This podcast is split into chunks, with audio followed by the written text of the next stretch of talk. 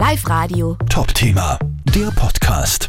Zwickeltag verlängertes Wochenende, da brechen viele Oberösterreicher mit dem Auto in einen Kurzurlaub auf. Da sind die beliebtesten Ziele wie meistens Deutschland, Italien, Kroatien oder auch Slowenien. Aber wie wir alle wissen, sind die Spritpreise ziemlich hoch. Deshalb ist es durchaus eine wichtige Frage, wo soll ich denn am besten tanken? Noch im Inland oder dann eventuell vielleicht im Ausland, weil es billiger ist? Äh, wie schaut es denn da aus, Nikola Junik vom ÖMTC? Wenn man jetzt übers verlängerte Wochenende nach Deutschland aufbricht, dann sollte man nach Möglichkeit noch in Österreich auftanken. Da ist ein enormes Sparpotenzial vorhanden.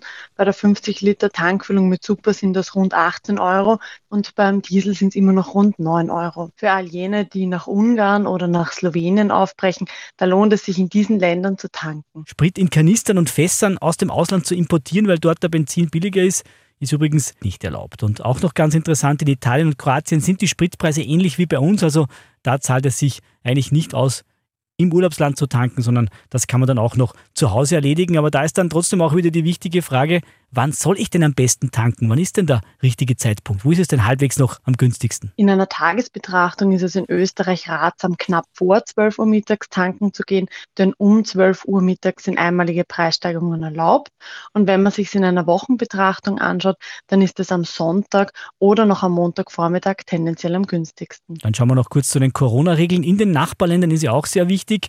Welche Corona-Regeln gelten denn eigentlich noch? Florian Russmann vom ÖMTC. Italien hat momentan noch eine 3G-Regel bei der Einreise bis 31. Mai. Gleiches gilt für Deutschland. Da gibt es auch noch die 3G-Regel bei der Einreise bis Ende Mai. Kroatien hat im Moment alle Beschränkungen aufgehoben. Das heißt, nach Kroatien braucht man keinen Nachweis mehr. Ja, auch in Slowenien und Tschechien gibt es keine Corona-Beschränkungen bei der Einreise mehr. Aber ganz wichtig, Reisepass oder auch Personalausweis unbedingt mitnehmen denn gerade die deutsche Bundespolizei, die kontrolliert aktuell sehr streng an den Grenzen. Live Radio. Top Thema, der Podcast.